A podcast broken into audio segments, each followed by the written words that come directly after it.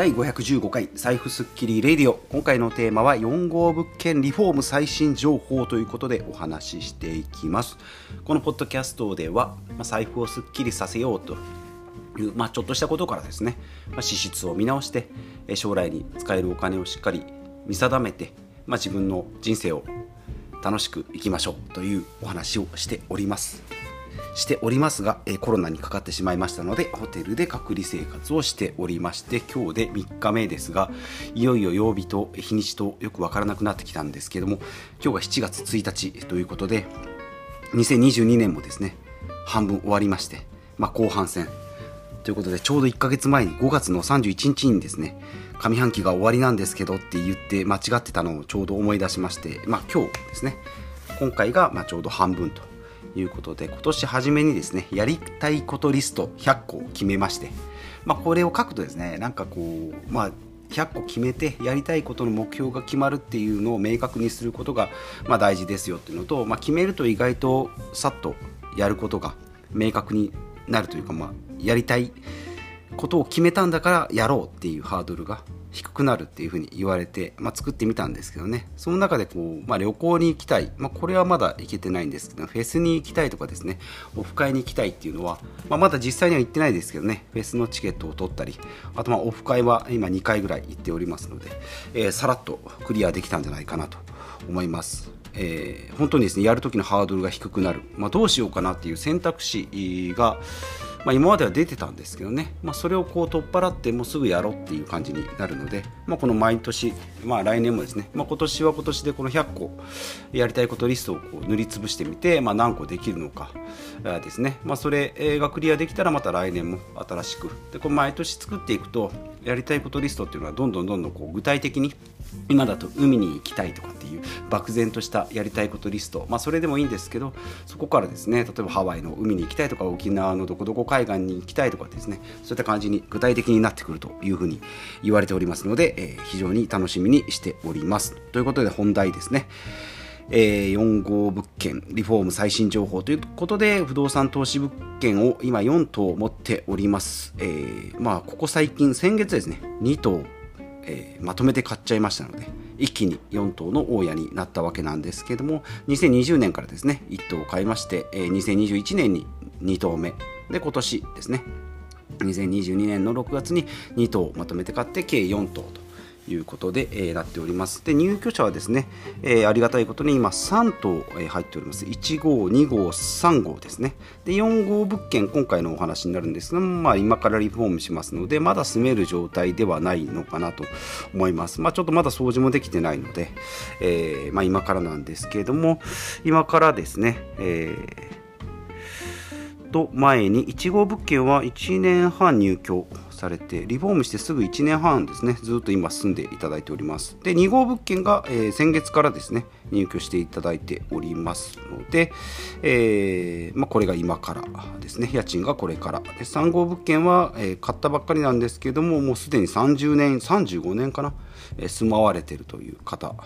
絵を描く方が、え住んでいらっしゃいますので、えなかなか趣のある、え家になっておりますけれども、えこちらの方が住んでおりますので、まあ、3軒ですね。で4号物件が古民家ということで今からですね、まあ、サラリーマンでも、まあ、毎回言っておりますけどね。サラリーマンでも副業でできるっていうのが、まあ、サラリーマンの属性を生かしてお金が銀行で借りれますよというのとあとまあ私ずっと地元なので地元の利を生かしてですね、えー、まああの辺だったら人が来るんじゃないかとかここは、えーなんか病院があるとか、まあ、いい住みやすそうな街とかっていうのは大体こう見て分かります。便利のいい街とかですね。穴場な街とか。ここなんか名前的にはメジャーじゃないけど実は便利だよねっていうところが分かったりするので、まあ、それが専門的な知識とは違うんですけども専門的なこう知識を身につけていくのと地元の情報を知っておくっていうのはやっぱ強みになるのかなと思いますし、まあ、私自身は DIY なんてほとんどペンキが、えー、塗ろうと思えば塗れるけど、えー、レベル的には大したことないので、まあ、その辺ですねいろんな人の力を借りながら自分でできることは掃除とかですね、まあ、障子の張り紙とかそういったものはやっていけるんですけどあとは大体プロの人にお願いをしております。で今回の4号物件の話を早くしろよということなんですが、えーと、今回の大きなリフォームとしてはキッチンをやり替えますということで高段キッチンですね。簡易型の高段キッチンが、えー、ホームセンターで、え、3万8000円で買いましたのでこれが届いたらつけてもらうと。買うのは私ですけどつけるのは、えー、業者さん。ですね。であとキッチンの床ですね。クッションフロアっていうあのビニールっぽい感じのちょっとこうニチャニチャした感じのクッションのフロアですね、はい、あれがまあ安くて、えーえー、清掃もしやすくて、えー、ですね、え、コストが、え、安く済むのでこの賃貸大家業界ではもう鉄板と言われております。クッションフロアですけど鉄板と言われておりますので、まあ、これですね、え、つけてもらう、まあ、そこぐらいですかね。あとは大体の掃除、でなんとかやっていきますと。いうことで、まあ、画像とかですね動画も撮ったので、まあ、そのうちまた YouTube とかですね、えー、でまた発信していきたいなと思いますのでお楽しみにしておいてください。ということで、まあ、コロナで隔離生活になっててもですね、えー、まあなんとかなんとか、まあ、掃除はちょっといけないんですけど、えー、まあえー、ちょこっとずつ進んでおります。ですね。で、まあ、3号物件入居されたばっかりなんですけども、ちょこちょこですね、水回りのトラブルが出てきているので、この辺もですね、リフォーム業者さんちょっと対応してもらってるので、この辺もありがたいなと思いますね。やっぱりなかなか、あのー、本当水のトラブルなんとかっていうのを頼むと5万、10万平気で吹っ飛びますけど、まあ、リフォーム業者さんとだとですね、えー、部品代と、えー、若干の手間、工賃を、えー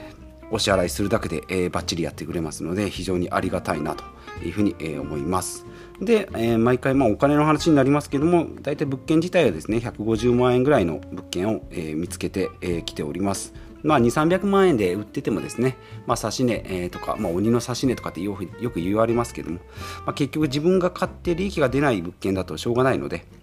150万円ぐらい、まあ、安ければ安いほどいいんですけども、まあ、とはいえですね、えー、向こうも、えー、売る方の、まあ、立場もあります相続でもらったものもあるしもうどうしても処分したいっていうのもあるかもしれないんですけども、えー、安いものはですね0円のアパートとかに、えーと、20万円でいいよって言ったですねボロ戸建てもあるんですけどやっぱり直す額を見ていくと、えー、ただでも、え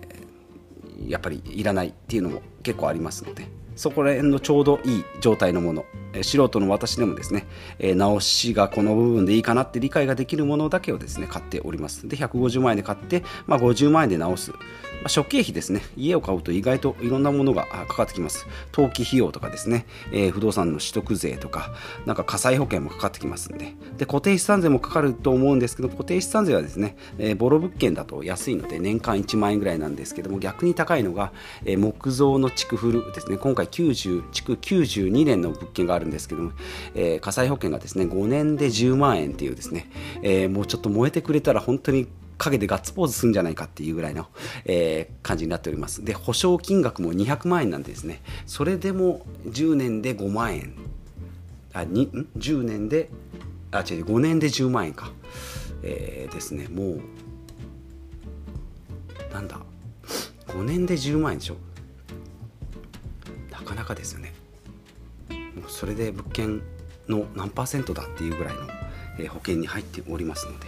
なんか災害とか起きたらちょっとワクワクするなって思いながら今から思っておりますけどもそういった火災保険なんかも入れるとですね、えー、やっぱり40万円ぐらいかかっちゃうので150万円の物件でも結局240万円で家賃が大体今4万円台ですけども手数料とかですね、えー、諸経費とか取ら取られますので、まあ、4万円として48年間48万円ですね。で、えー、20%いわゆる実利回りで20%なので5年で、えー、ペイできると、まあ、5年後元を取ったらですね例えば100万円とか50万円とかで売ってもそれがまるまる利益になりますよっていうのが、えー、私の今やってるような、えー、不動産投資、えー、買って大丈夫とかですね、えー、そんなの売ってるのってよく聞かれるんですけども、まあ、売ってなくても探すという感じです、まあ、そこまでがっついてはないのでまあえっ、ー、と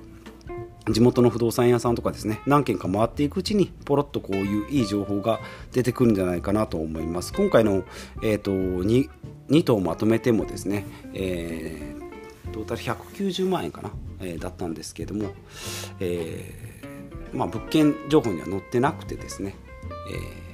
賃貸に出してたものをいろいろあって話をいただいてでまとめて買ったらいくらって言ってですね最初は300万だったんですけども250万で200万まで、落としてもらって最後屋根が、えー、吹き飛びかけてたのでそこをですね、えー、ちょっと材料に10万円ちょっと下げていただいたと。いうことでですね非常にいい取引ができたんじゃないかなと思いますが不動産投資ですね最後こう締めてみて売ってみないとですね利益が出ないんでですね、えー、最後すごい安く買えてもですね入居がつかなければダメだし入居がついても最後になんかこういろんな修繕がかかったりするとまあ直さなければいいんですけど、えー、そういうのがあればですね赤字になったりっていうこともありますので。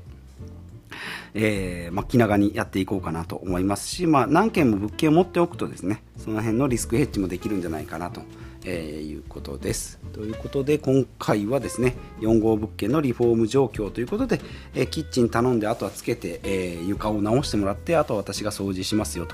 という前に、まあ、コロナ隔離生活先に終われよっていう感じなんですけども、まあ、7月あと1週間ですね、え隔離生活、えそろそろちょっとダメ人間に このポッドキャストを撮る時にですね窓際に来るんですけどもよく考えると日光に浴びるのがこの時間しかないなと。1日10分しか太陽に浴びてない。こんな生活でですね、えー、社会復帰ができるかどうかが、えー、いよいよ、えー問題になってくるかと思いますけどもあと1週間ですね。こんな感じでやっていきたいなと思いますので、えー、またお付き合いいただけたりまたこの最新情報お話しできてできればなと思いますので、えー、お付き合いお願いいたします。今日も最後までお聴きいただきましてありがとうございます。ということで、えー、今週は以上となります。ではまた次回お会いしましょう。